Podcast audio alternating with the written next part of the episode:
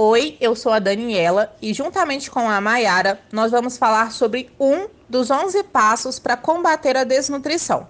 Nós ficamos com a letra T, que é tente avaliar a massa e a função muscular. Esse é um trabalho desenvolvido para a disciplina de dietoterapia do curso de nutrição da UFJF. Primeiro, a gente precisa começar dizendo que o processo de desnutrição se origina entre o desequilíbrio que pode ser uma diminuição da ingestão calórica e ou um aumento de necessidades calóricas, gerando uma quebra na situação de eutrofia e um consumo das reservas corporais. As alterações iniciais se fazem a nível metabólico, afetando as membranas celulares e o funcionamento das mitocôndrias. E a partir dessas alterações metabólicas vão acontecer as alterações funcionais, e essas alterações acabam prejudicando funções imunológicas do indivíduo e musculares, que vão levar a prejuízos na sua saúde. Um método de avaliação nutricional eficaz deve ser capaz de identificar essas alterações funcionais do indivíduo e sua composição corporal, para poder levar assim a um diagnóstico correto e evitar maiores prejuízos. As alterações musculares que podem estar relacionadas à desnutrição podem ser atrofia seletiva das fibras de tipo 2, que são as responsáveis por respostas rápidas na musculatura, ou degeneração das bandas Z. Quando um paciente tem perda dos elementos funcionais contráteis, ele vai sofrer dificuldades tanto para caminhar quanto para respirar, precisando assim de auxílio de ventilação. A avaliação da massa muscular pode ser feita de uma maneira subjetiva, como a inspeção, observação e a palpação desses grandes grupos musculares. É ali que vai ser feita a avaliação para identificar então se esse indivíduo está sofrendo com a perda de massa muscular.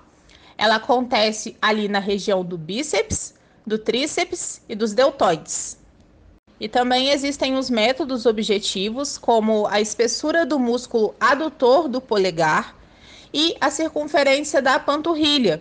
E ali eles vão encontrar um índice e comparar o valor encontrado com os valores de normalidade, que são obtidos através de valores de referência com base na população brasileira saudável.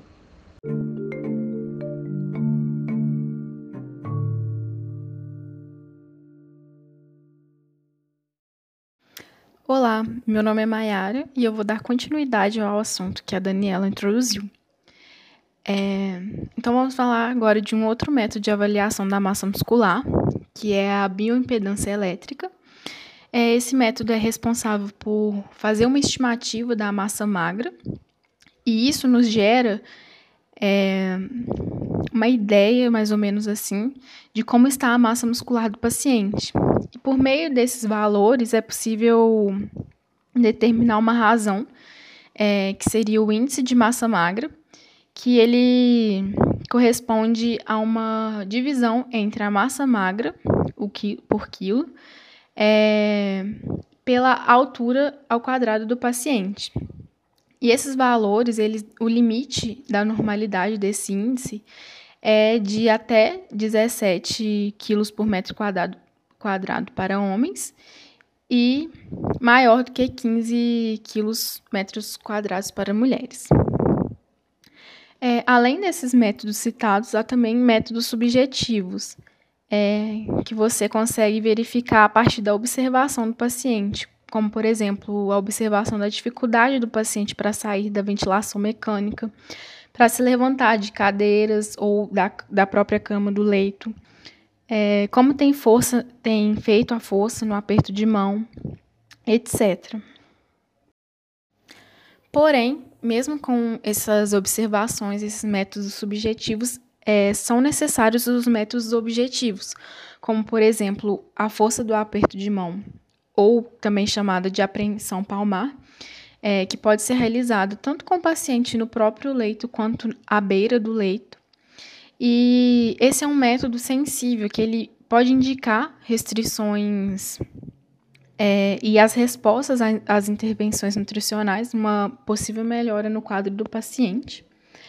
E um outro método objetivo também seria o teste de caminhada, que esse teste ele é realizado uma, numa distância de mais ou menos 4 metros, que o paciente tem que fazer por 5 segundos.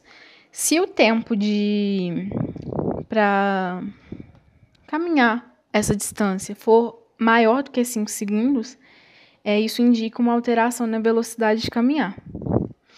Então, sendo assim, na prática, a avaliação da massa muscular ela pode ser realizada por meio de palpação dos músculos e já a função ela, ela pode ser avaliada por meio do esforço ventilatório, é, a força do aperto de mão, levantar esse teste da caminhada.